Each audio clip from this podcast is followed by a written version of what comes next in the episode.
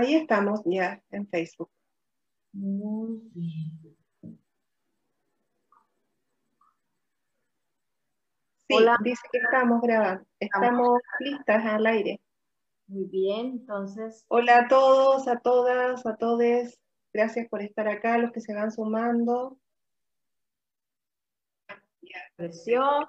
Nos vam- hoy nos metimos un poco antes, hola a todos, porque queremos eh, compartir a más páginas, que es la de Ale, y vamos a, a ir como que calentando motores. Entonces, no, Sí. ahorita, los saludo a todos. Bien, este, aquí está. Hoy es sabiduría mes- menstrual, menstrual, no sé por qué me como las letras últimamente. Ando muy menstrual. Entonces, este, vamos a dar oportunidad de que ingresen, vayan compartiendo los que quieran compartir. Eh, recuerden que estamos en expansión y para que nos expandamos, pues tenemos que, que hacer que esto se mueva. Ya tenemos ahí alguien que, que nos está viendo. Gracias. Este, Me parece que soy yo solamente. o yo, o yo misma. Mi misma se está- me estoy dando una yo. Ay, ay, ay, tres en línea. Sí. Hola a todos, vamos a compartir hoy día sobre eh, nuestro, nuestra sabiduría, la sabiduría que hay en, nuestro, en nuestra menstruación. Y estamos compartiendo, esperando un poco, todavía no son las 10. Faltan, faltan siete minutos. Si hay alguna persona, hombre, mujer, quien quiera irnos preguntando, pueden ir dejando también ya sus, eh, sus preguntas aquí. Eh, vamos a estar pendientes también de responder cualquier duda que tengan en relación a su ciclo menstrual, en, en los rituales, en formas más eh, de trabajar con el útero. Lo que sientan eh, preguntar en relación al, al ciclo femenino, bienvenidas todas las preguntas. Y, y para los hombres, yo creo que este sería un buen, Y también para los hombres. eh, una buena forma de romper como que ese tabú que tienen los hombres de, de- de todo lo que tiene que ver con la menstruación, ¿no?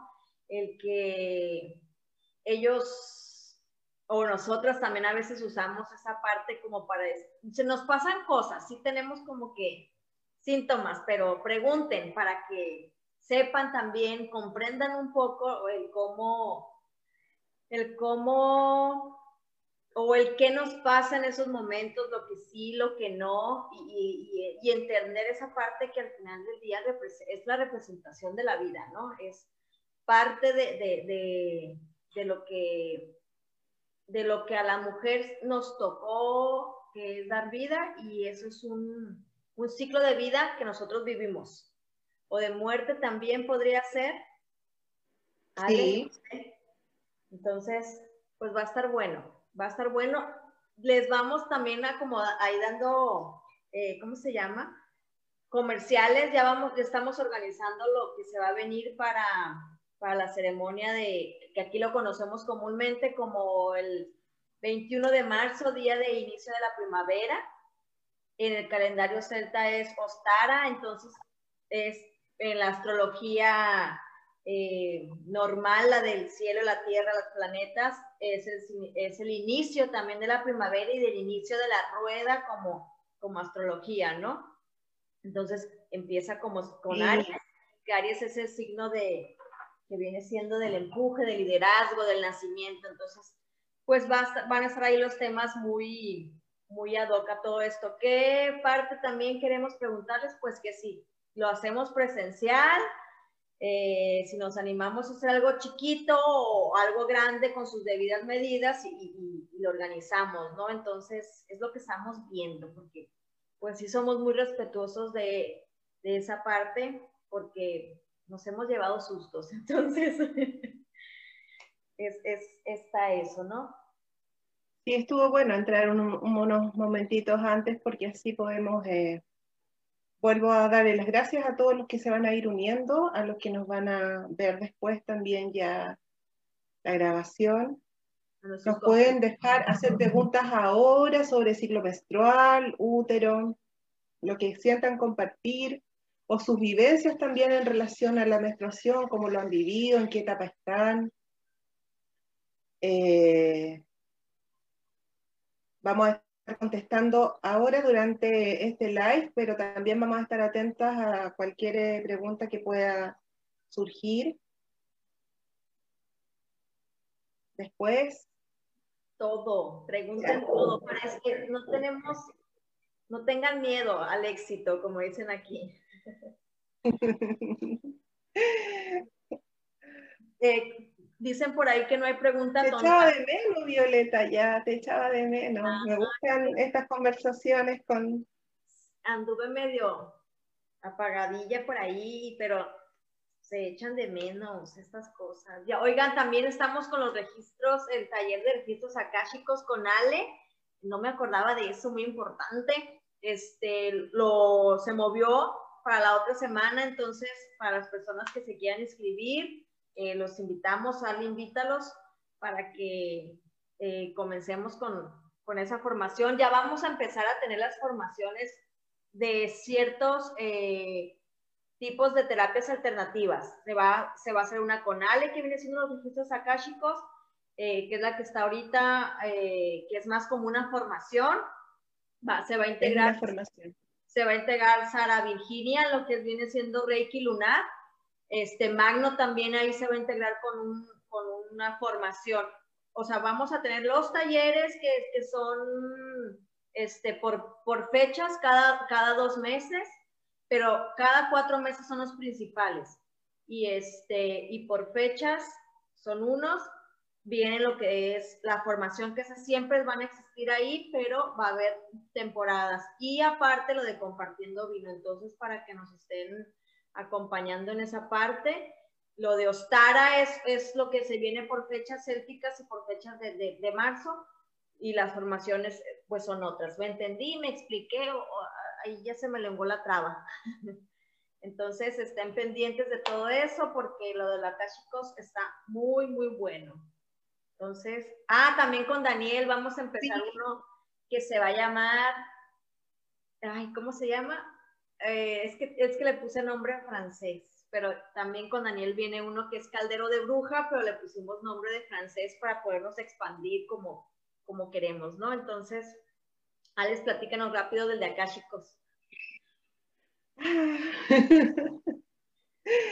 bueno, registros acá, chicos, es em, y canalización, y todo el trabajo mediúnico es algo que, que, vengo realizando ya hace mucho, mucho tiempo. Y, y comencé a dar clases hace alrededor de unos ocho años a enseñar, aproximadamente, sobre registros. Porque, porque llegó el nombre de registros acásticos. Antes yo lo realizaba, pero no, no tenía como el, el nombre específico de llamarle registros acásticos a eso que, que realizaba.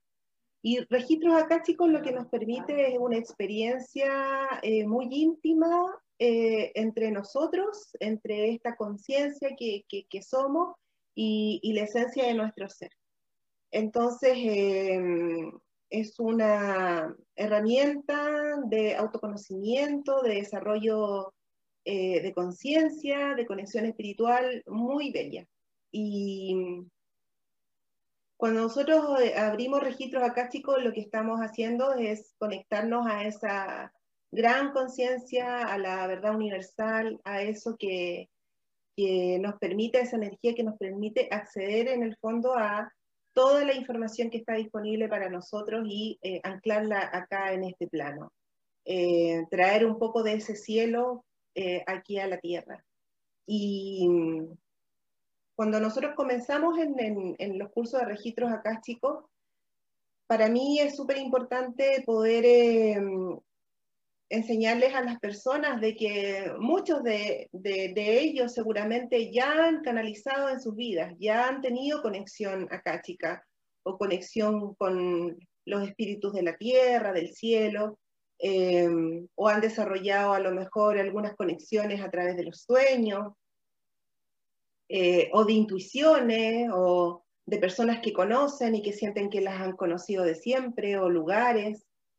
Entonces hay como una, también desmitificar un poco de que esto es como algo muy especial, que solamente lo pueden hacer algunas personas, sino que yo les digo que es una puerta que está abierta para todos. Y lo que se trabaja en registros acásticos es mucho en el tema, en el concepto de lo que es esta gran conciencia, en toda la jerarquía espiritual con la cual nosotros podemos conectarnos, porque podemos uno puede hacer conexión directa con su alma, con las almas de otros seres también, y eso significa que yo me puedo comunicar con un animal, con una planta, con un árbol, con un ser mineral, eh, con los espíritus del agua, del fuego, con maestros ascendidos, con nuestros propios guías también espirituales o nuestros maestros espirituales, con seres de las estrellas. Entonces es una experiencia muy bella. Algunas personas tienden a veces a, confundirse y me preguntan por regresiones, piensan que son como regresiones a días pasadas. Y eso es algo que puede suceder en registros acásticos, eh, pero que no siempre ocurre. Eh, hay veces en que nosotros eh, se nos permite ver también como otras existencias y, y, vamos revisando ahí qué es lo que hay que ir a recuperar de alguna memoria de dolor o de trauma que exista en alguna vida anterior, o también recuperar algún don que nos pueda abrir más nuestro camino, nuestro máximo potencial. Em, entonces, eh, lo bello de registros es eso, es como acceder a esta conciencia. Eh, también revisamos mucho las energías que están disponibles para nosotros hoy, como el movimiento planetario que, se está, que está ocurriendo, Em, cada curso de registros también viene como em, con un sello especial que, que, viene por, por, el trabajo que yo he estado haciendo, en, no sé, doy, no, no doy muchos cursos en general, eh, yo, Violeta, no estoy todos los meses dando cursos. Entonces, por ejemplo, hace más de seis meses que yo no daba un curso y en esos seis meses obviamente ocurren muchas cosas de conexión con mi ser, por mi propio trabajo. Entonces, este, este, registro viene, viene mm, con el sello de la conexión hacia las estrellas, hacia los seres de las estrellas, hacia ese lenguaje con el cual todos podemos eh, conectar, que es un lenguaje de comunicación con seres estelares. Y voy a estar trabajando mucho con sanación también, con la energía del agua y con eh, la flor de la vida. Entonces, em, viene con ese sello. Eh, lo que también les comparto a mis alumnos, que todos quienes son parte de la escuela pueden después tomar el curso cada vez que lo sientan, solamente con un aporte voluntario. Entonces, como permanente, ¿me entiendes? De mantenernos en, comunicación todos los lectores que se inician conmigo. Y, y en registros acá, chicos, eh, se les enseñan técnicas em, especiales de preparación del canal a nivel físico, a nivel emocional, a nivel mental, eh, sobre los distintos tipos de cómo recibe un canal de información, eh, las técnicas de lectura. Eh, yo trabajo también con, con lo que es nivelación, autonivelación y autosanación energética, el trabajo también con péndulos, con, con, también la sanación a las personas. entonces, no, más que solamente registro, a mí me gusta llamarle que es como una terapia acá, chica, lo que entrego. Y mi escuela ya tiene seis niveles de formación, mi escuela acá chica. Eh, ya con el cuarto estás en la maestría y después los otros dos son de especialización. Bueno. Así que eso, eh, bienvenidos a todos los que quieran también entrar. Es un taller muy, muy, muy bello en realidad. Muy hermoso. Ya, empezamos, ya son las seis cinco, entonces vamos a dar. Empezamos con sabiduría menstrual. Así Hoy en Compartiendo Vino eh, tenemos a Ale Luna que nos va a hablar de lo que es la sabiduría menstrual. Mira, se me legua la traba. Fíjate, Ale, y lo, te lo platicaba cuando, cuando comenzamos con esto. Eh, yo tengo casi 42 años. Yo, este, de mi menstruación, yo nada más sabía que me bajaba ciertos días que esos días me tenía que cuidar para que no me manchara y hasta ahí. Y que eso significaba lo que era que mi óvulo no pudo ser fecundado y que, y que, que sale, ¿no? Así estuve durante 25 años, 25 años porque ya se fue en mí, este, Entonces, este, eso, eso es lo único que yo sabía. O sea, y creo, creo que tal vez no, no todas, no, no, estoy generalizando, tenemos una información más allá de lo que es la sabiduría menstrual, ¿no? ¿A qué nos referimos? O sea, esto si uno lee un poquito más, nos damos cuenta de que viene de, de que hay diferentes este, eh, culturas que, que, honraban esto, ¿no? Entonces, que, que, las, que la menstruación es también parte de la fortaleza de la mujer, eh, no nada más representa eso, entonces les traemos este tema para que puedan conocer un poco más allá, para que también es una herramienta para, para, para encender el fuego de la mujer, eh, la, diosa que lleva dentro. Entonces, prácticamente yo creo que en este live yo no voy a hablar, voy a aprender, porque pues aunque ya no, ya no, ya no sea como que el pan mío cada mes, pero sí hay que saber, ¿no? Entonces, este, igual me vuelve, quién sabe, no sé. Entonces, este, pues sale, te dejo sí todo el live completo y a lo mejor pregunto mucho, pero pues es tuyo, ¿no? Sí, hagámoslo interactivo, Bella, porque así es, es importante también como ir sumando las experiencias de, de lo que significa este camino con, con nuestro sangrado. El santo sangrado, así le decimos a algunas mujeres que trabajamos en, en menstruación consciente. Em, bueno, yo estaba viendo que te decía a ti qué cantidad de temas que, que puse para hoy. y estos son temas que, que, son parte también de los cursos que yo realizo sobre, esta, sobre, sobre este tema. Bueno, creo que recuperar la sabiduría del, sangrado menstrual, la sabiduría de nuestro útero, es algo que a las mujeres nos pone en un lugar diferente, en un lugar de, mayor eh, seguridad con nuestro cuerpo, también de, de un despertar innato en nosotras de aquellas cosas que, que nos hacen bien durante nuestro sangrado y aquellas cosas que ya no nos gustan y que ya queremos dejar de lado.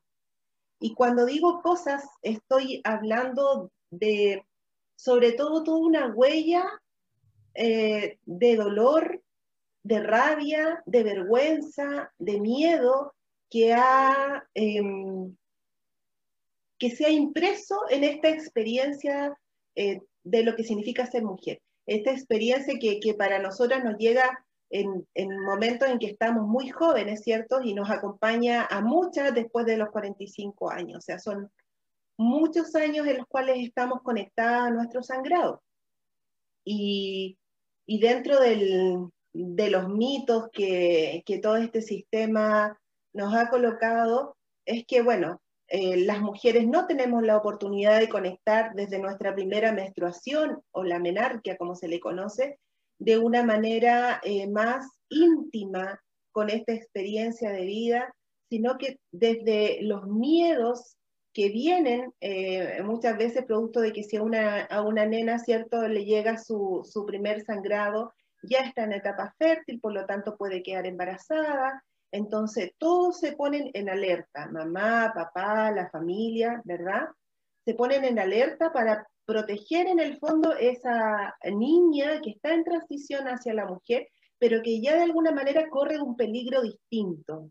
¿no? Eh, entonces, ese, ese miedo es traspasado a nosotras desde niña y, y es un miedo que lo recibieron nuestras madres, nuestras abuelas, y que nuestras hijas también lo recibieron porque aunque no, aunque nosotros hayamos sido a lo mejor madres que les hablamos sobre estos temas de menstruación consciente desde muy pequeñas, como el caso de mi hija, que yo a los ocho años comencé a, a, mostrarle a ella cómo era eh, esto realmente y, y, que lo tomara como una bendición de vida, Em, aún así, ella también em, vivió la experiencia también desde, desde esos miedos y esos dolores que están en, nuestra cultura. Y, y, bueno, obviamente las vergüenzas de, de, de, que no nos mancháramos en público, ¿cierto? De que el sangrado era algo que era un tabú tan grande que nadie te podía ver sangrando, ni, ni en el colegio era como lo peor que te podía ocurrir si, si tú eh, manchabas tu ropa y te veían, era una vergüenza pública y donde nadie em, sabía muy bien qué hacer, ni, ni tus profesores, ni nada. A mí, yo recuerdo las experiencias que tuve desde niña, en el colegio con otras niñas que les comenzaba a llegar su menstruación. A mí en particular me llegó mi, mi primera lunita cuando era muy pequeña, yo estaba en sexto básico, eh, entonces era una niña muy pequeña. Pero sí tuve la fortuna, como yo te he comentado muchas veces, de tener una abuela que me enseñó muchas cosas sobre esto y que para ella era una celebración. Entonces, a mí me, me entregaron em, ese conocimiento que hizo que yo me conectara con mi, con mi menstruación de una manera diferente.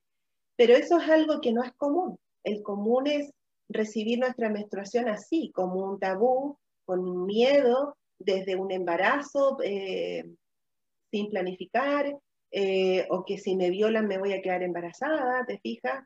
O todas las vergüenzas y, y todo lo que el sistema te dice de que si tú estás menstruando eh, expeles un olor que no es, que no es eh, agradable, que nadie te puede, todo muy escondido. ¿Me ibas a decir algo, eh, Violeta? Sí, que, que, si el perro te huele, que por eso el perro se te acerca. A mí me tocó escuchar esa clase de tabús de niña y este, eh, por ejemplo, a mí me llegó grande, yo fui de la, yo creo que fui la última de mis amigas, me llegó hasta los 15 años, pero lo que acabas de decir ahorita eh, es bien chistoso, porque si tú ves la historia antes, el, antes pues cuando les venía la regla a las niñas, pues también era protegerlas por, por lo, porque ya se volvían mujer, ¿no? Entonces, pero justamente ese miedo a mí me sucedió cuando le sucedió a mis hijas, fue, lo, así como que, o sea, menos que salgan a la calle. Ese fue mi pensamiento total, totalmente. Eh, eh, o sea, ahorita que lo comentaste me resonó mucho.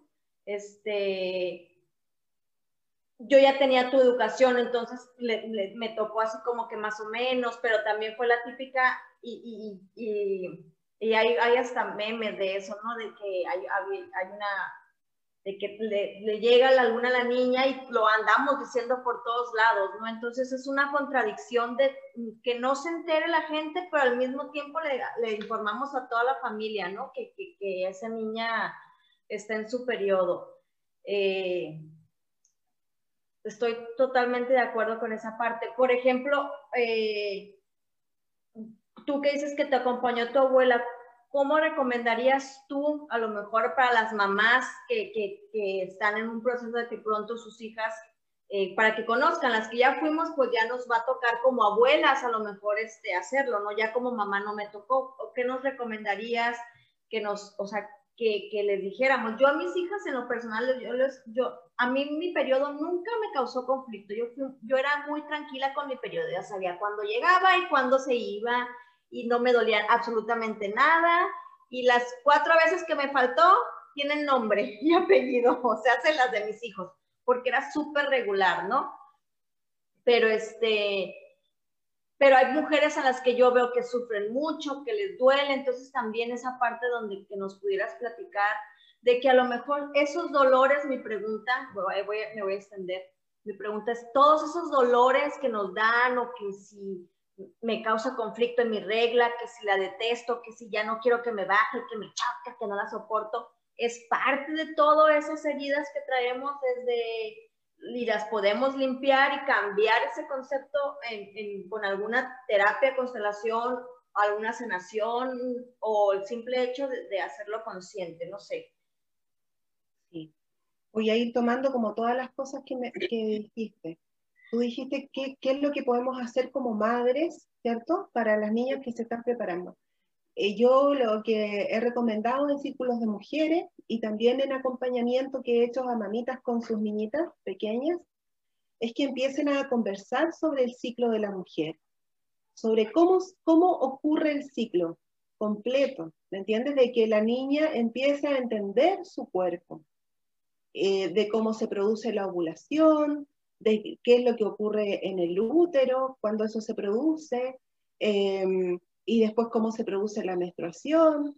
Hay libros que están hechos especialmente para niñas, para niñas que todavía no reciben. De hecho, tengo, se me olvidó traerlo, lo tengo ahí. El, el, el, si quieres te lo, lo, traigo, lo puedo traer, me, me das ese permiso.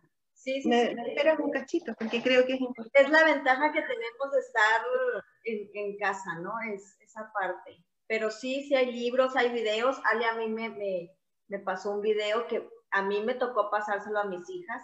Hay, mucho, hay muchos libros. Ya como que fue diferente y no lo agarraron con, ay, qué flojera que me baje.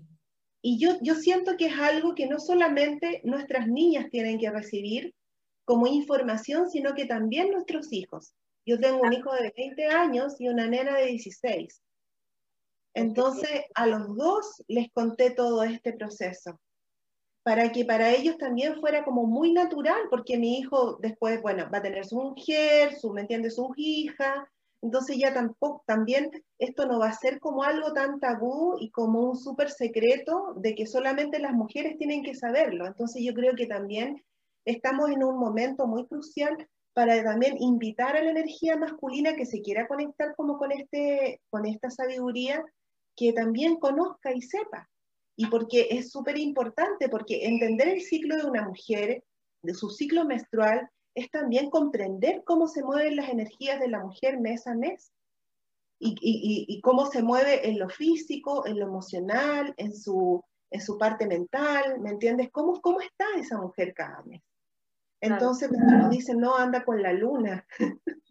y, y, y, bueno, la luna es un arquetipo con el cual nosotras, todas las mujeres, trabajamos mucho porque la luna, como nosotras, cicla.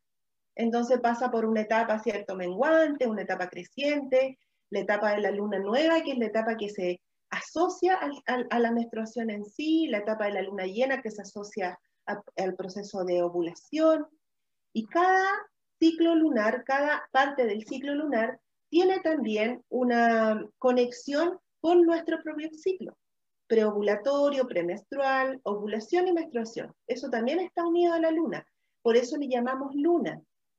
¿Mm? Y porque en algunas culturas originarias también se le llamaba luna a la menstruación. Okay. Entonces, eh, yo lo que le sugiero a las mujeres es eso, es comenzar a hablar muy naturalmente, que primero te empiecen a ver a ti menstruando, que no sea algo que es como que no, que mis hijas no me vean sangrar, sino que, que te empiecen a ver como algo natural.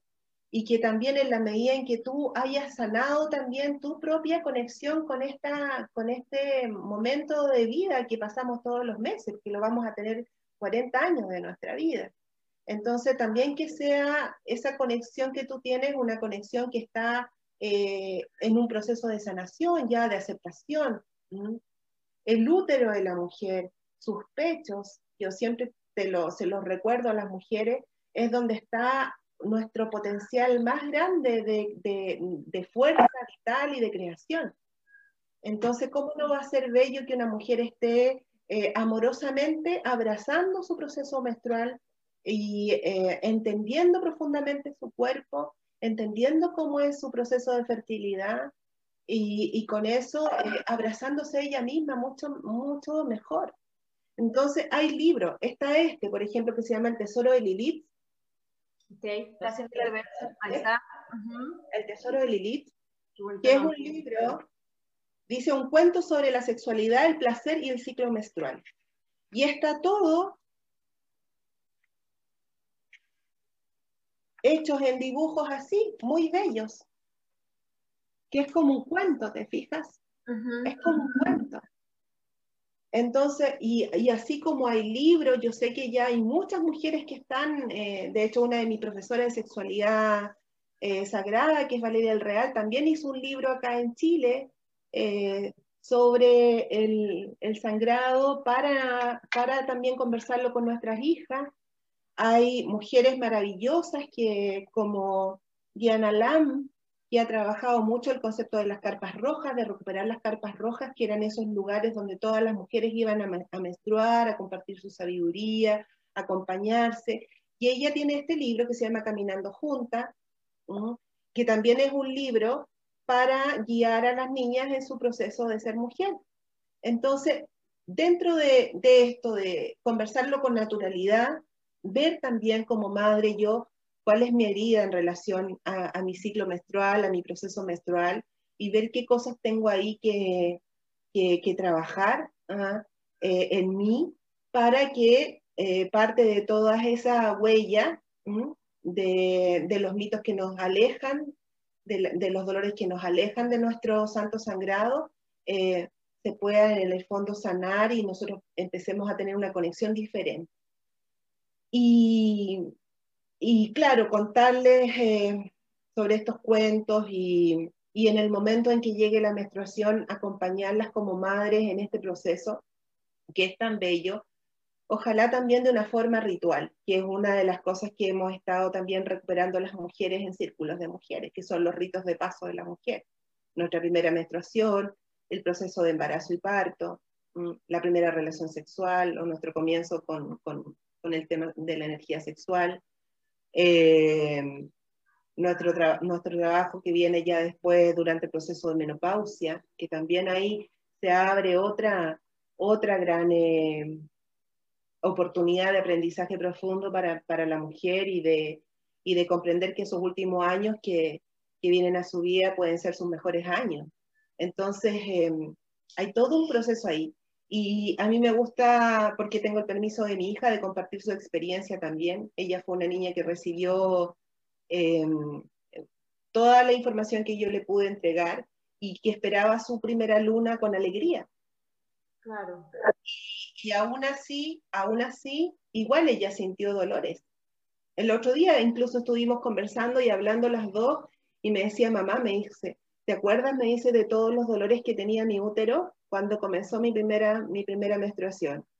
Y me decía, y, que yo te pedía tus manos y que me hicieras reiki. Entonces yo le hice mucho trabajo de sanación a ella energético para poder ir soltando esas memorias que hay ahí en nuestros úteros. Y esto se ha hablado mucho de las memorias uterinas que hay, eh, nuestra rabia en el fondo ancestral, nuestros dolores ancestrales, todas las memorias de violación, todo eso está de alguna forma energéticamente, transgeneracionalmente está en, está en nuestro ser. Entonces, por mucho que tú prepares a, una persona y a una nena, sí va a tomar también parte de ese inconsciente colectivo y de esas heridas y de esas huellas eh, que están ahí. Em, y acompañarle que sea una celebración. Y bueno, cada familia encontrará la mejor forma de poder darle una bienvenida a esta mujer que se está em, formando y creando y, que se está desarrollando. Eh, y para eso hay un montón de formas de rituales, hay algunos que siguen rituales que son muy específicos ya de alguna tradición específica, ya sea porque tienen ancestros mapuches o porque tienen ancestros, no sé, aymaras o, ancestros de México.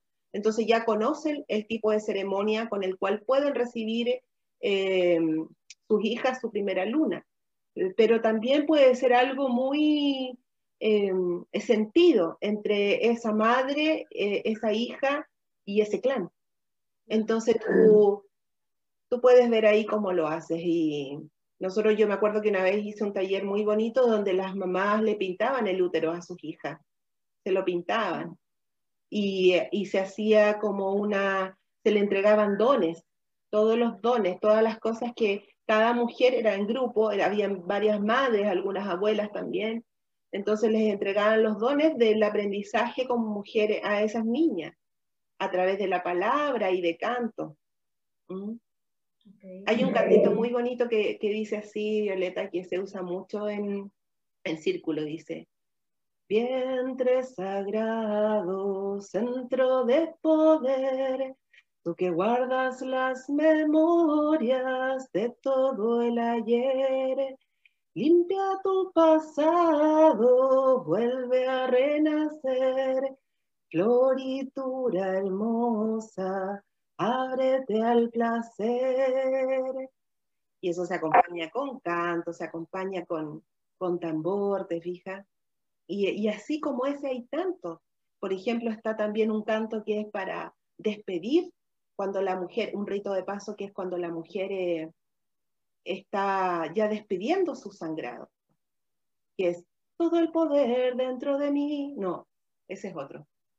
Eh, todo el poder está dentro de mí, todo el poder de la luna, todo el poder está dentro de mí, todo el poder de la luna.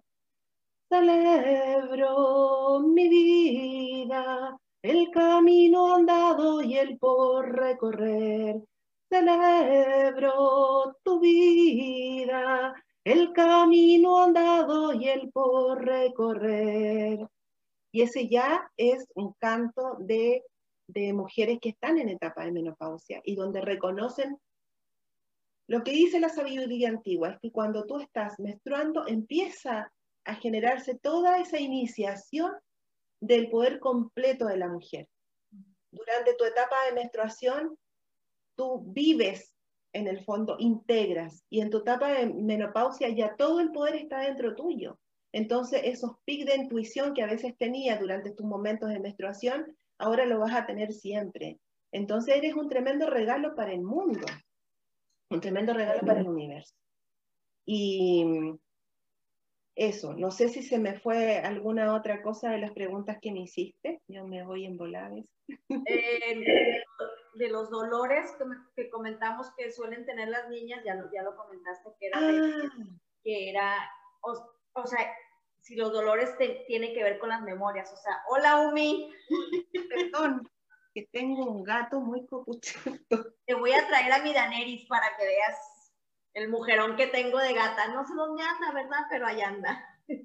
Es que él se mueve por la casa así, por todos lados. Como son los gatos ahí en esa pregunta que tú me estabas haciendo, porque yo hablé un poco de la energía, ¿cierto? Pero también hay, una, hay, un, hay un tema físico que es lo que explica por qué se nos genera este dolor. Y es porque, claro, el miedo, el, el, el no, que no mueva las caderas, que esa niña no, que no se vaya a ver tan sensual, los mismos, em, em, las restricciones que nosotras mismas nos vamos poniendo también para no mostrarnos sensuales, para no mostrarnos como en esa candencia que a veces nos deja nuestro sangrado en las etapas de ovulación y todo, nos hace que nuestro útero vaya generando, eh, se vaya endureciendo, se vaya poniendo rígido. Entonces, claro, durante el proceso de la menstruación, el útero, ¿qué es lo que hace? Primero crece, crece mucho dentro de, nuestro, de nuestra cavidad. Entonces, ¿cierto? Porque está lleno de sangre que tiene que salir. Y para que esa sangre vaya saliendo, ese útero tiene que latir. Y si no late, si está muy duro, ese latido, ese, ese movimiento que ayuda en el fondo a que se desprenda toda esa casita que no se va a ocupar para recibir un bebé, obviamente que produce mucho dolor. Y bueno, y también están todas las las condiciones especiales que podemos tener producto de algún síntoma específico, como algún tipo de, eh, tumor dentro de nuestro útero, que eso también puede traer eh, dolores o, exceso de sangrado, o los ovarios poliquísticos. Todo lo que tiene que ver también ya como con síntomas que están alojados en el cuerpo, en esa zona, también puede traer eh, bastante dolor. O si la persona, por ejemplo, incluso tiene problemas de columna, eh, algún tipo de desviación en la columna o algún tipo de hernia. Entonces está toda esa zona más sensible, ¿te fijas? Y, si está más sensible, entonces obviamente también como este proceso de, de menstruar se nos va a hacer más doloroso.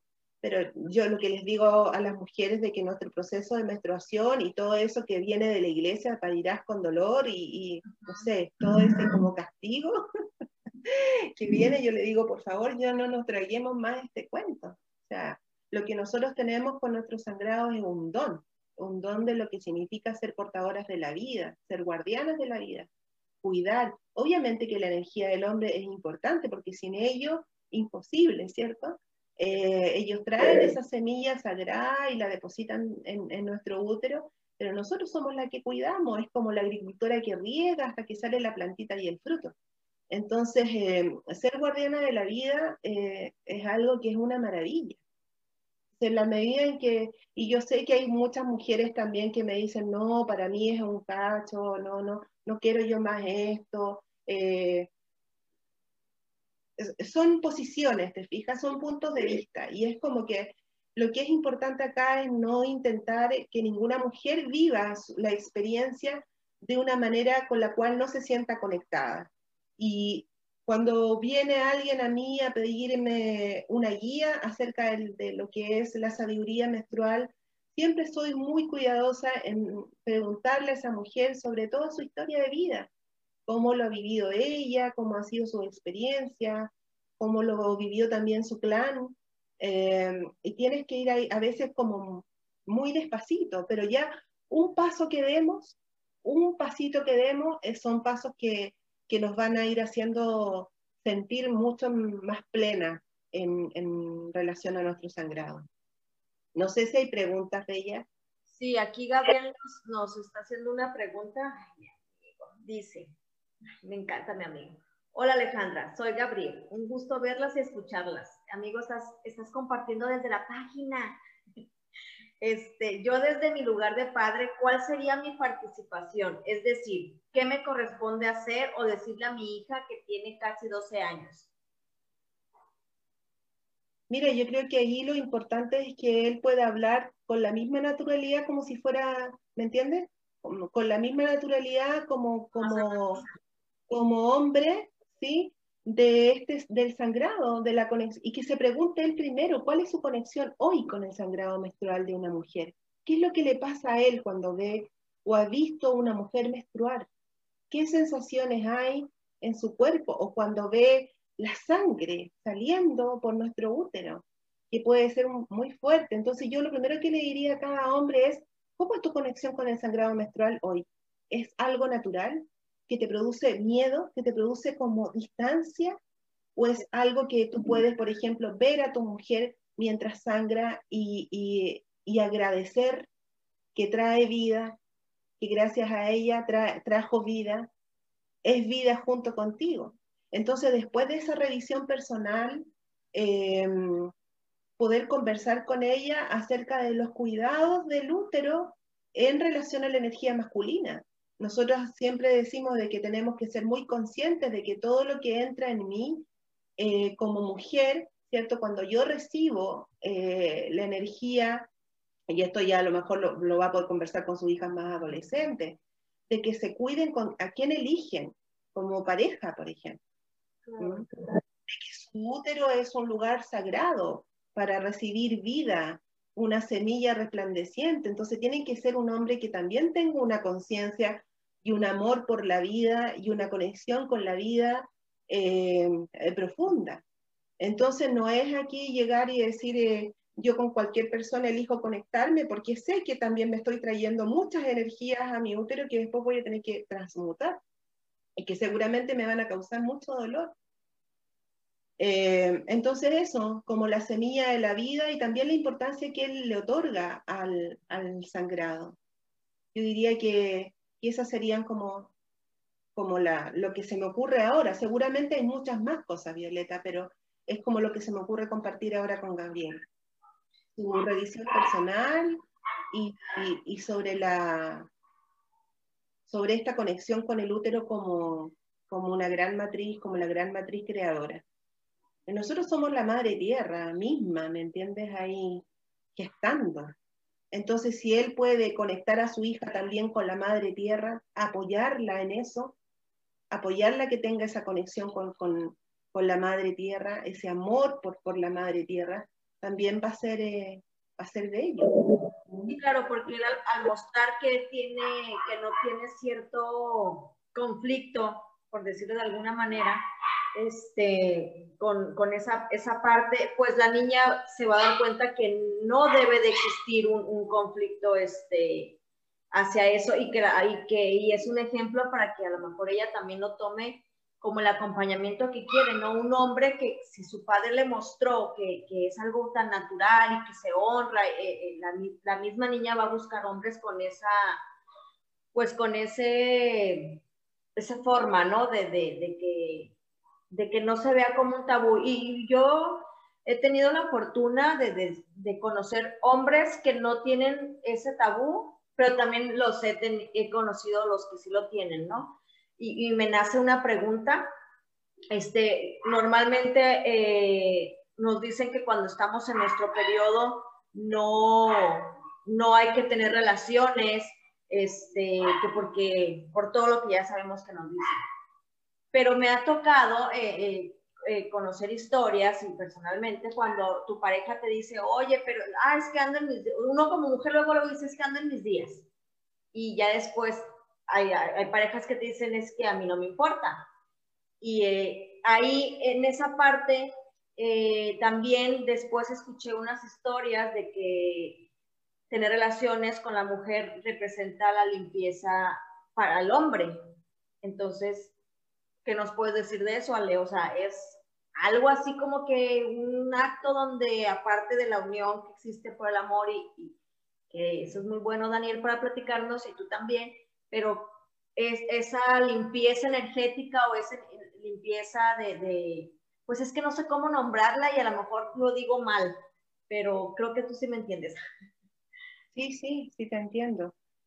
Eh, mira, creo que hay mucho tabú todavía en relación a esa, a esa mm, pregunta que tú me realizas. A veces regularmente me están preguntando también sobre esto.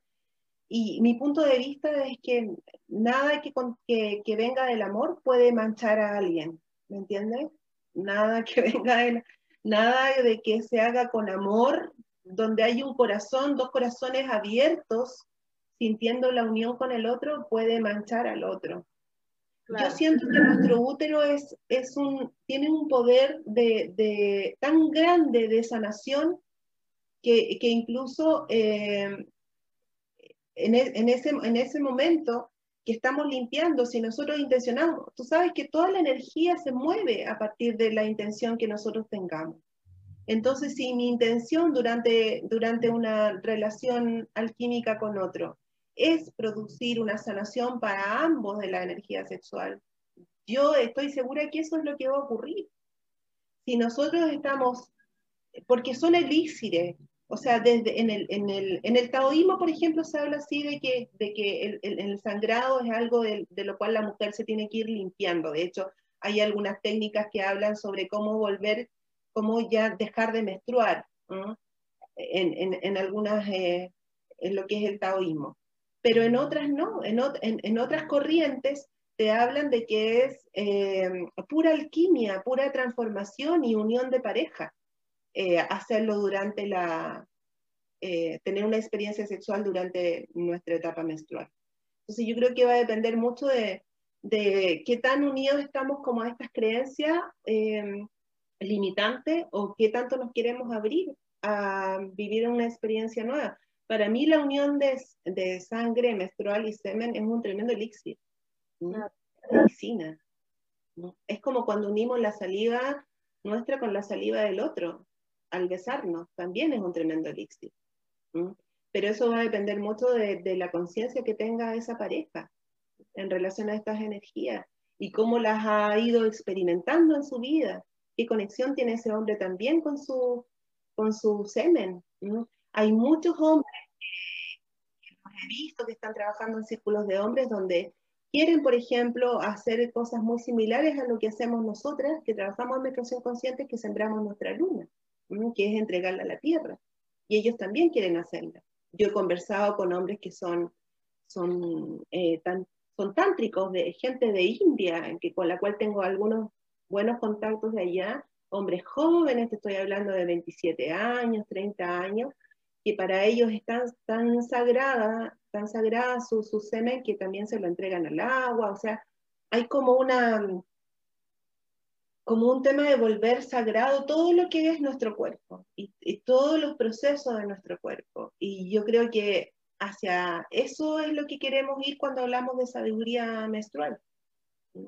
Lo otro que también le quería comentar a Gabriel antes de que se me, se me vaya es que em, a veces es bello también cuando una nena está em, empezando su etapa de mujer, que pueda recibir, por ejemplo, todas las bendiciones de su padre a través de un regalo, o de una palabra, o de un encuentro especial, donde también a esa nena se le entreguen los dones de lo masculino, que son tan importantes.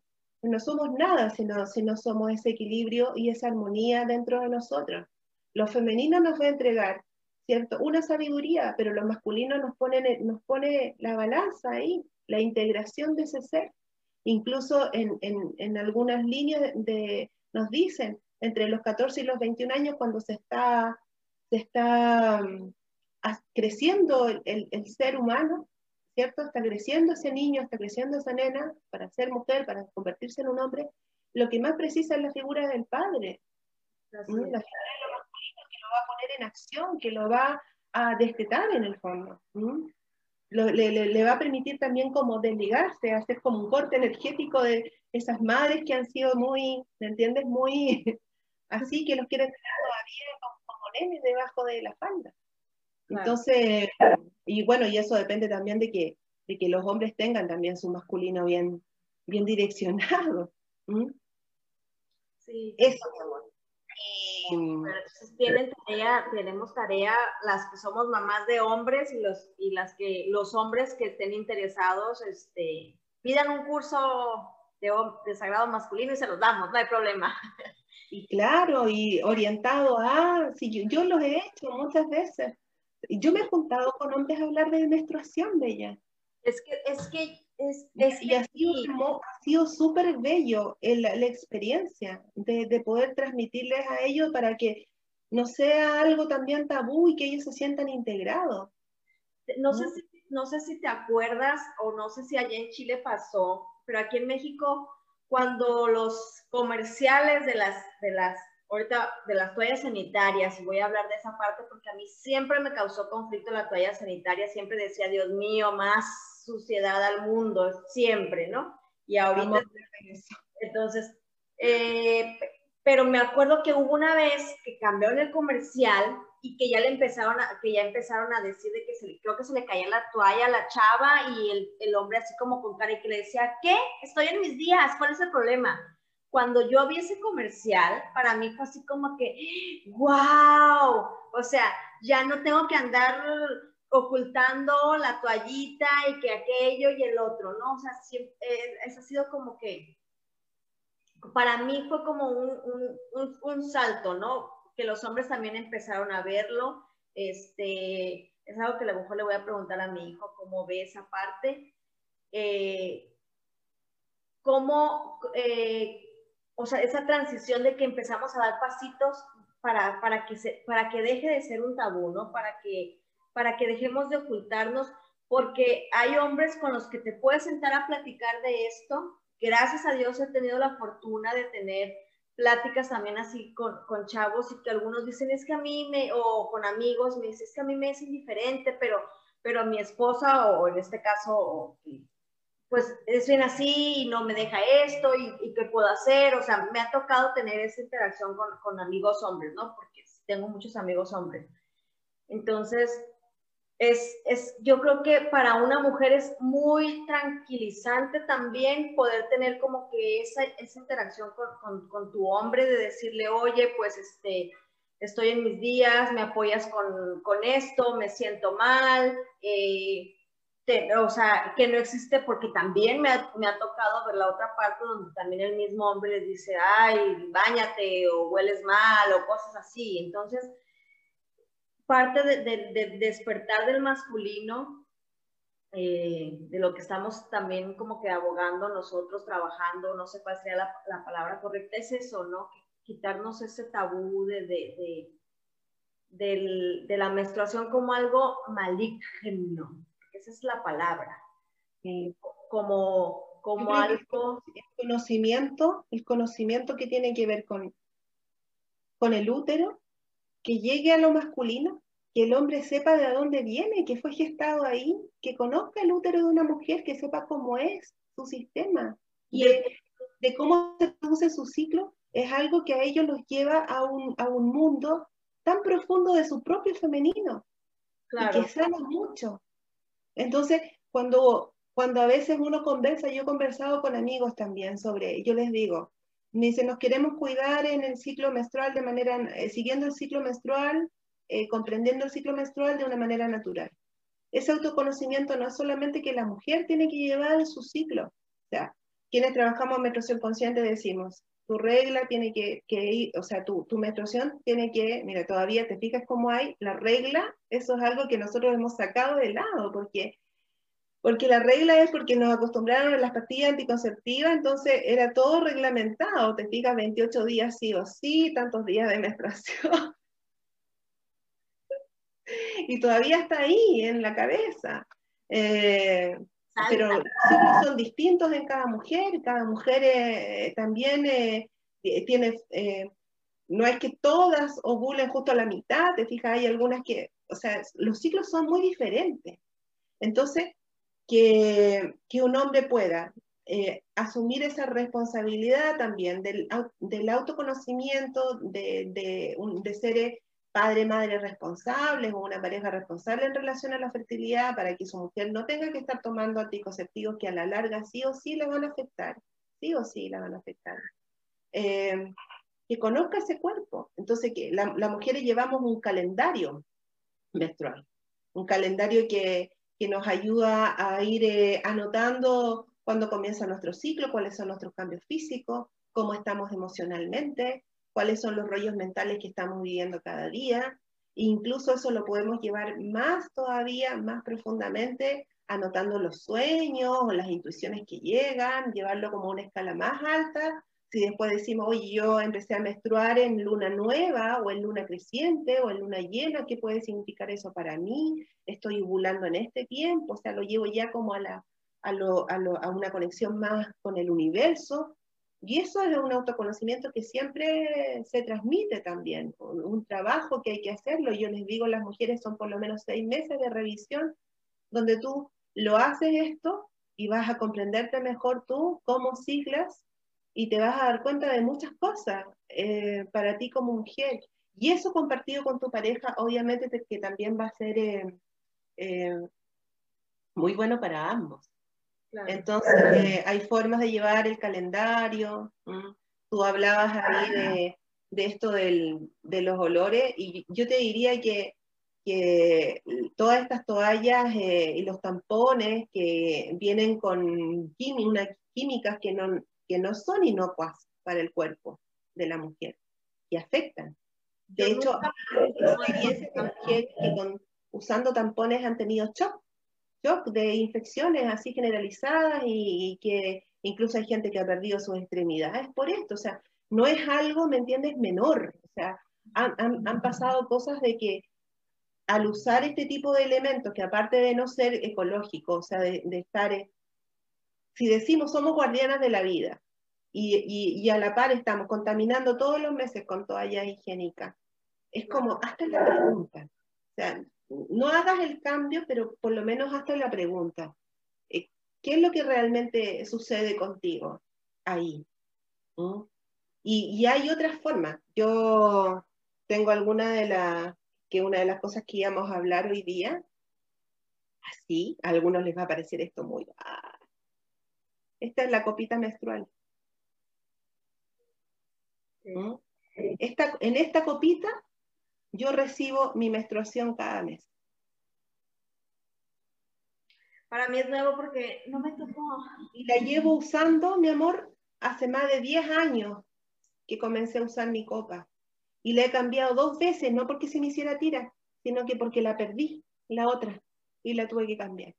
Sea, son súper duraderas, es de un material eh, que no te causa ningún tipo de alergia, que es muy cómodo para la mujer, es una forma también de poder eh, eh, trabajar con nuestro sangrado de manera ritual, como, como comentaba ahí, son parte de los ritos lunares que se hacen en el, el sembrado de sangre o la siembra de luna que se le llama, y que, que ahí en, el sembrado de luna hay una escala de trabajo tan grande, desde el simple hecho de entregar mi sangre a la madre tierra y conectar incluso con la energía de las plantas específicas que van a recibir del lugar, con las rosas. Yo me acuerdo que he entregado, por ejemplo, mi sangre a, rosales, ¿ah? lo he entregado también a, árboles que son medicinales, de limpia, y lo he ido a entregar a bosques, a árboles milenarios, Entonces, eso te va generando una conexión con la madre tierra muy profunda. Pero es una experiencia que yo digo, cada mujer tiene que sentirlo realmente en el corazón y en el útero cuando quiere vivirlo. Hay unas eh, mujeres muy bellas que están haciendo, em, para mí es como una ofrenda ya, que están haciendo entregas de sangre a nivel planetario, donde todas se ponen de acuerdo y entregan su sangre en una fecha, la juntan y la entregan y se hace un rezo por la Madre Tierra. En un, en un taller que, en un retiro que yo realizo con mujeres de Argentina, que es un retiro súper profundo de transformación femenina, em, también hacemos ofrenda todas juntas y generamos altares de luna, lugares de rezo, por la energía femenina, por la madre tierra. Entonces, ahí hay un mundo. Así como se puede con esto, hacernos menos daño a nosotras y también cuidar a la madre tierra, también hay toallitas. También hay toallas de, género, de tela, algodón. O sea, incluso está el sangrado libre. Y eso también es algo que se conoce muy poco y que sí muchas mujeres hemos experimentado.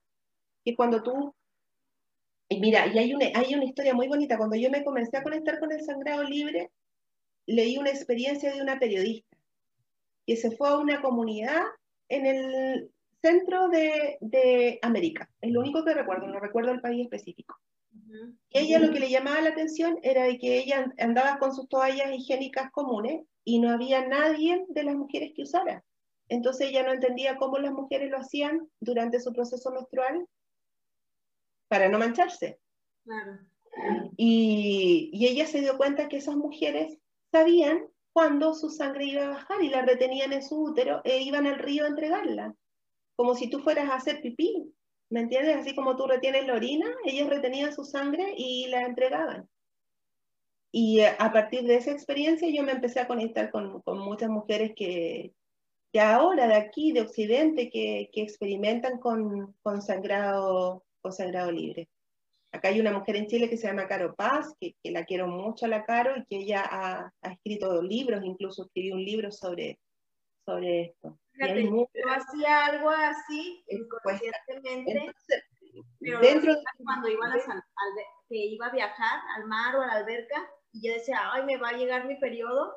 Y yo decía, no, no te, no, te va, no, no te va a pasar. Y lo detenía, o sea, yo mentalmente decía, no me va a llegar, me voy a esperar. Y si me llegaba a hacer como un, como que me iba a bajar, le decía, mira, me voy a meter a la alberca y ahí no pasa nada. Ya que salga, haces lo que quieras. Entonces yo lo que hacía era que me metía a la alberca y, creo que también el agua como que no, no, no sé, o sea, yo lo detenía, la cosa es que lo detenía, ya iba al baño y ya salía, ¿eh? O sea, una vez lo hice sin querer, o sea, fue como que de jugandito, jugandito, pero sí tiene lógica, o sea, a lo mejor la, la sabiduría está ahí, pero no la sabemos aplicar, ¿no? Pero eso es algo que te fijas que se puede, que se puede, que muchas lo hemos hecho por intuición, pero sí hay otras mujeres que son guardianas de ese conocimiento y que están ahí a lo, a lo mejor metidas en tribus que, que, a la cual nosotros nunca vamos a llegar, pero esa energía está disponible para nosotras. Y bueno, yo tengo eso, tengo también que quiero decirle a las mujeres, tengo, yo trabajo mucho con cristales para sanación uterina también y para sanación de, la, de todo lo que tiene que ver con menstruación, incluso en, en el grupo Diosa de Fuego, que tú viviste, Ahí también hay una meditación cristal, de sanación cristal para mujeres, que está abierta para la que se quiera entrar.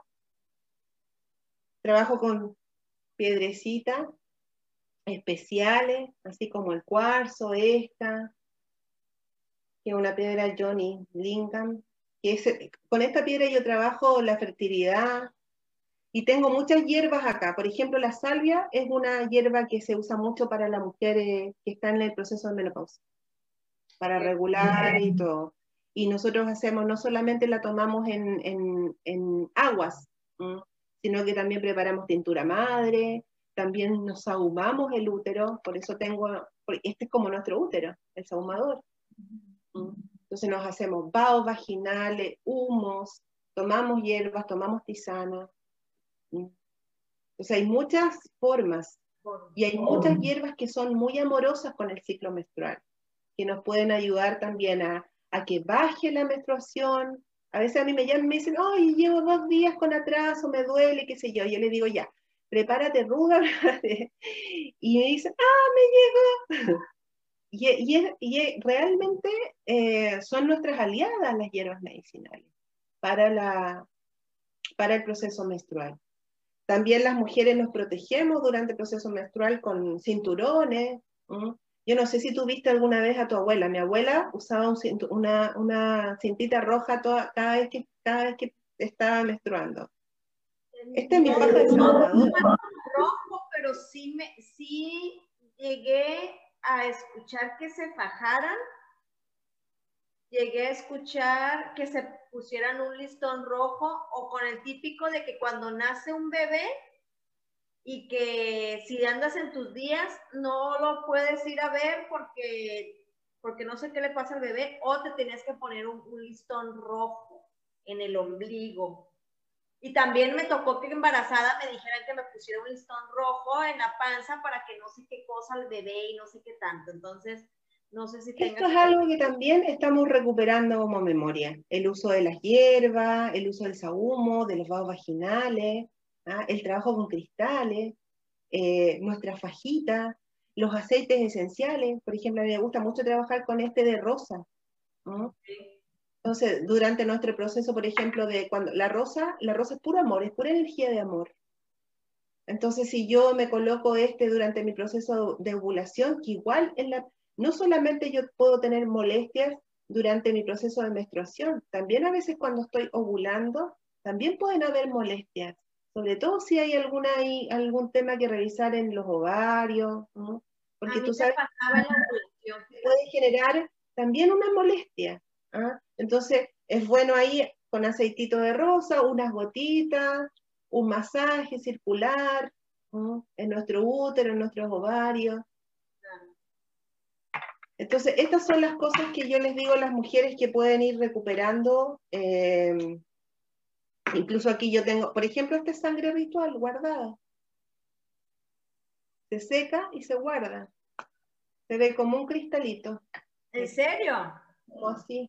Yo sé que ahora es muy bien, pero te fijas que hay como un fondo ahí, mira. Ajá, ajá. Esto es sangre. Ok. Que lo guardamos para trabajo ritual, pero también lo guardamos para pintura ritual. Ya, ya, ya, Entonces son, muchas cosas. Eh, los huevos vaginales, obsidianas. Yo quiero uno. De todas las memorias de dolor.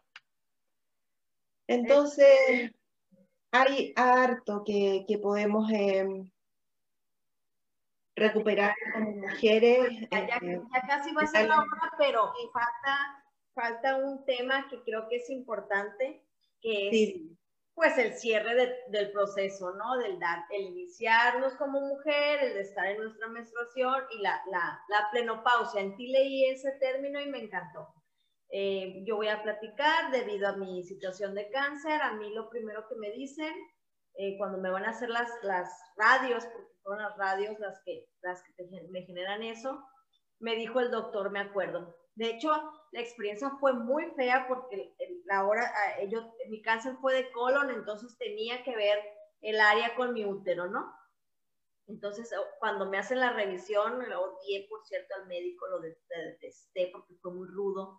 Y me dijo así como, ah, este, vas a, y vas a tener tu proceso de, de menopausia antes de tiempo. O sea, ya no vas a tener eh, menstruación a partir de no sé qué fecha, que no sé qué. Entonces, cuando a mí me dicen eso, Ale, yo sentí en ese momento así como que, ¡ah!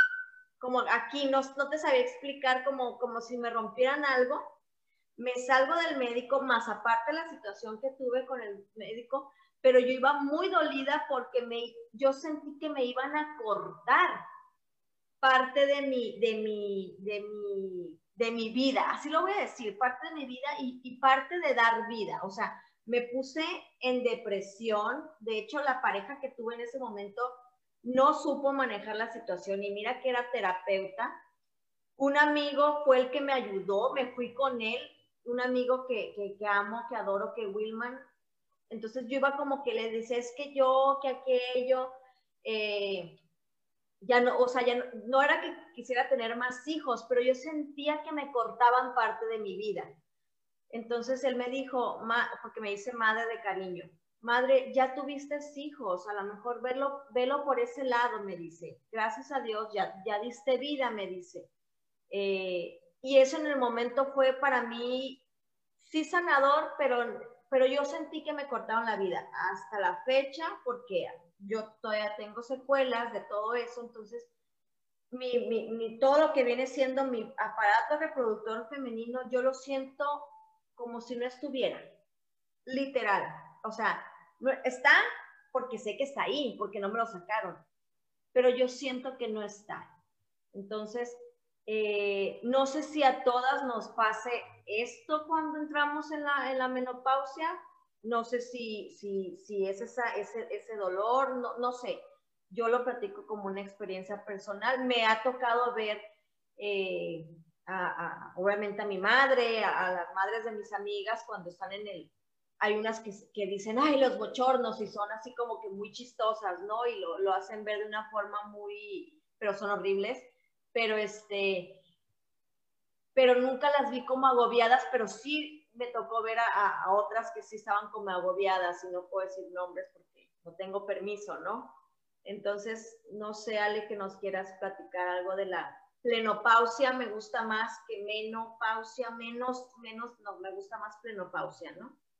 Y también es un concepto que no lo acuñé yo, es algo que, que vienen repitiendo muchas mujeres, porque esto es algo que, que hay muchas ya antes, nuestras las abuelas, las que están en estos temas, eh, eh, que, nos están hablando de, conectarnos a todos nuestros procesos femeninos de una manera más bella.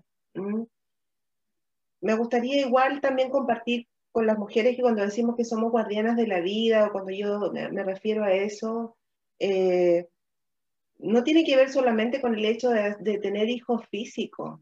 La energía, esta potencia creadora que somos, toda la fuerza de la manifestación, como digo yo, aquí en la Tierra, está en todas las mujeres. Entonces podemos tener hijos físicos, pero también todos nuestros hijos creativos son parte de la vida que traemos al mundo, de la belleza que traemos y que le regalamos al mundo. Entonces este tipo de conexiones no es solamente para mujeres que son madres biológicas, sino que también para aquellas mujeres que están en un constante crear. Claro. Desde su ser, desde su ser. Y, y también está para todas aquellas mujeres que, no, que ya no tienen su útero físico. De hecho, por ejemplo, hay un ritual hermoso que, que es uno de los rituales que yo también soy guardiana, el rito del útero, que es un, un rito munaiki, y, que se entrega a niñas eh, sin su menstruación, a mujeres que están ya, eh, que no tienen su útero, a mujeres que, están menstruando, a las embarazadas y a las mujeres que están en su proceso de, de menopausia. Y, y, para mí, el, ¿por qué me gusta llamarlo plenipausia? Yo también estoy en esa etapa, ya tengo 47 años, ya ya hace un par de meses que estoy eh, sintiendo que mi cuerpo está cambiando eh, a nivel completo, te fijas, te cambia todo, o sea, la conexión con, con, el cuerpo cuando tú haces ejercicio de distinta, notas que necesitas como otro tipo de alimentos, que necesitas cuidar más tus huesos, que tus senos también responden de una manera diferente. Entonces, todo todo eso nos va también como alejando de a lo mejor esta vitalidad que yo tenía en mi, en mi, tiempo eh, más fértil. Y nos va haciendo recuperar una memoria que nos acerca a esa parte de nosotras que, que viven todas las mujeres y que yo le llamo la anciana sabia. ¿ah? Y que es esa mujer que comienza a integrar todo su proceso de vida. Y que ya es como que tú entras en una etapa que ya todo te vale madre, como digo yo. ¿Me entiendes? Porque ya has pasado, has pasado tantas cosas, ¿ah? Entonces eres como, e-, eres, un flujo de energía que es un regalo para el mundo. Entonces, darse cuenta de eso, de que una mujer que ya está en esta etapa ha integrado tanto en ella, ha vivido tantas experiencias, eh, y si yo abrazo todo eso, abrazo mi experiencia, hago una recapitulación de mi vida, que eso es una ceremonia que, que en alguna oportunidad hice con mujeres en el sur, donde recapitulamos toda su vida y vimos todas las muertes. El ciclo menstrual es, una, es el ciclo de vida, muerte, vida cada mes. Lo vivimos cada mes. y, y eso nos produce un aprendizaje tan grande si lo sabemos integrar. Entonces, una mujer, y eso lo podemos hacer en cualquier minuto de nuestra vida, como les digo, si ustedes no tuvieron su, ceremonia de, de, menarquia, la pueden hacer ahora, tengan 50 años, la pueden hacer. Entonces, con esas mujeres, por ejemplo, revisamos toda su vida, toda su vida, y agradecieron todas sus pequeñas y grandes muertes de su vida. Lo hicimos ritualmente. Y bueno, la idea de, que, de, ese, de ese ritual que se hizo para recibir la plenipausia fuera cuál era el regalo que tú te querías hacer como mujer hoy. Y poner tu foco ahí. Algunas querían viajes, otras un marido millonario.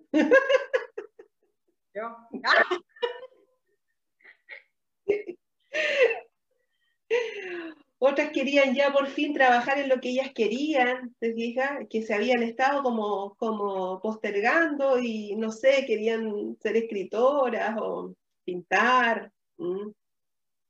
Entonces creo que prepararse para la plenipausia es una responsabilidad que tú la tienes que comenzar a sentir en tu ser ya como, ojalá desde los 40 años, porque también tiene que ver mucho con, con generar una autonomía como mujer, de, de, que cuando tú seas ya una mujer de 60 años tengas una libertad y no dependas, por ejemplo, de, de tus hijos, no, no, pienses de que, porque no hemos vivido, a, veces pasamos toda una vida, ¿cierto? Como concentradas en la pareja o concentradas en los hijos y llega el momento en donde nos tenemos que concentrar en nuestras vidas y, parece que no hay nada ahí. Entonces, ¿qué es lo que he hecho yo para mí en mi vida? Entonces creo que eso es importante también. Es que, cada mujer eh, se proyecte. Yo les digo a mi hijo, miren, mamá cuando tenga 52 se va a la selva. Y ellos saben esto. Lo vienen escuchando hace ya y, fue porque, por un llamado que me llegó hace muchos años a mí atrás y no sé por qué, a lo mejor podría haber sido el Tíbet, no sé, ¿me entiendes? Pero yo siento que tiene que ser la selva. Y, y, y, es como que tienes un propósito, o sea, sigues viviendo, en la medida que tú sigas viviendo con propósito para ti misma, te va a hacer eh, eh, sentir que sigues plena, llena de vida, llena de vida. Y, creo que en la plenipausia también se abre, ya no tenemos el tema de que vamos a quedar embarazadas, entonces podemos vivir nuestra sexualidad de una manera diferente, más profunda también, porque no somos eh, eh, esas eh, mujeres que estamos como a lo mejor con el calor tan candente como lo teníamos cuando teníamos 25 o 26 años. entonces también podemos jugar más con nuestra sexualidad, explorar más ponernos propósitos también que sean igual de ambiciosos que cuando teníamos 20 años. Yo he conocido mujeres que han entrado a estudiar carreras nuevas a los 70. Claro. ¿Me entiendes? Entonces, eso. Y, ocuparse, porque nuestro cerebro, si yo, si yo lo sigo, mi cuerpo va a responder. Hay una memoria en mi cuerpo, que si yo lo sigo trabajando, mi cuerpo va a responder. Mi mente, si yo la mantengo activa, también responde. Eh, y esto es algo que también la ciencia lo ha dicho. Yo puedo seguir haciendo ahí conexiones neuronales hasta más de los 80 años. Y mi sexualidad la puedo seguir también disfrutando mucho más y con todas las libertades que me da ya a lo mejor no tener un trabajo que me tenga esclavizada de 9 a 5 de la tarde con, con muchas más libertades y con hijos grandes. Eh, bueno, yo lo estoy hablando como muy generalizado y tal vez desde, mi, desde lo que yo he visto, o sea, desde lo que yo siento también para mí como mujer. Sé que tenemos realidades muy, para algunas mujeres, todo este tipo de, vivencias o experiencias pueden estar muy lejanas, te fijas, por, por, eh, por, la experiencia de vida que les tocó vivir, porque viven en situaciones eh, donde es más difícil proyectarse como mujer, porque están todavía en, sociedades que las limitan mucho, en condiciones sociales que las limitan mucho. Entonces creo que también cuando uno ya va en el camino hacia la plenipausia, hay que tener un corazón muy generoso acerca de lo que yo puedo llegar a hacer como mujer en esa etapa y también un corazón generoso hacia el dolor que otras mujeres están viviendo eh, o que otras mujeres están están pasando. Es como que la oportunidad sea realmente para todas. Entonces, en la medida en que yo pueda ir llegando con mi voz, con mi corazón, a más mujeres, eh, es por lo menos lo que yo quiero seguir haciendo. Eso, mi bella. Y creo que ya nos requete pasamos de la hora. 12 minutos. Recuperamos los minutos que, que, agarramos con los akashicos y ya nos pasamos un poquito. Pues este, el, el, tema de, a mí, bueno, yo soy totalmente fervorosa de, de, de cero ¿no? Y de, de cambiar esa, es parte de, lo poquito que quiere hacer igual que tú, de, que cambiemos y que dejemos de ver las cosas como nos las han venido enseñando. Entonces, hay vida después de la plenipausia, ah, no hay... Eh, no, hay, no nos manchamos durante la menstruación y un acompañamiento ideal al inicio de, dicha, de dicha iniciación es las recomendaciones que les podemos hacer como madres, como padres, eh, hombres, eh, conocer un poco más del cuerpo femenino, los va a integrar totalmente con, con tanto con sus parejas, van a comprender un poco también una, un poco, no, no un poco, mucho a, la mujer y en esos procesos, porque las mujeres, y me lo acaban de decir hace poco, eh, nos lo dijo, me lo dijo Sara, Sara Virginia, las mujeres no somos, dijo, no somos, somos cíclicas, no somos, este, no, no es que cambiemos o que estemos, eh, que nos cambie la forma, somos cíclicas, entonces hacer una mujer cíclica, pues un día podemos ser eh, la luna de frente, la mitad de la luna, y, se me, lo hago la comparativa con la luna, ¿no? Entonces eso, eso te genera que son muchas facetas, que son de muchas formas, de que a veces nos podemos sentir un cuarto, un luna creciente o una creciente. Entonces eh, sería bueno contar con su apoyo en esa parte.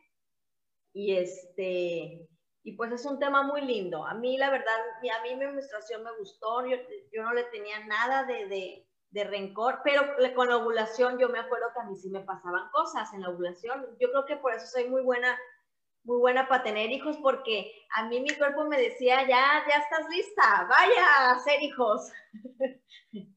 Entonces, este, a mí eh, con la ovulación era cosa que me dolía todo, o no sé si era una protección también. Entonces, me toca estudiar ahí un poquito más, me considero muy eh, neófita en este tema, me falta, me faltó mucho, pero lo voy a estudiar porque tengo todavía hijas y quiero acompañarlas. Y tengo un hijo que parte y no me va a dejar mentir mi bello, hermoso, chulo, precioso Eduardo, este, que algo que yo le he, querido inculcar es esa parte de respetar a la mujer y de, y de, de, de, cambiarle ese switch del tabú, ¿no? De que esté más comprometido. Y debe ser porque le tocó convivir con cuatro mujeres. Entonces, este, debe de ser. Pues gracias, Ale, gracias por este tema tan bonito. Si nos puedes dejar ahí en, en los comentarios los nombres de, de, los libros que nos recomendaste. Si alguien quiere saber un poco más, ahí. Sí, claro. Eh, Hay uno que yo siento que es la Biblia, es la Biblia. La, Biblia de la mujer. Se llama Cuerpo de Mujer, Sabiduría de Mujer de Christian Nara. Ok.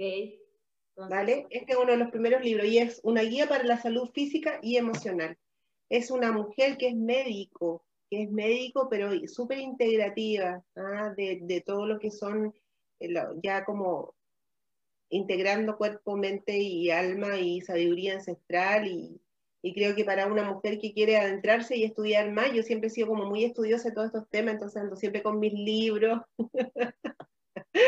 Aparte de la experiencia, que tú puedes aprender, muchas de las cosas las he aprendido gracias a abuela, gracias a mi abuela, gracias a las experiencias en círculos de mujeres, circulen mujeres, busquen círculos ahí en, en, sus lugares, en sus comunidades, gracias también a la experiencia que he podido recibir de, de abuelitas de tradición, que me han enseñado mucho de los ritos que, que entrego hoy y de mi propia experiencia personal eh, para conocerme mejor como mujer.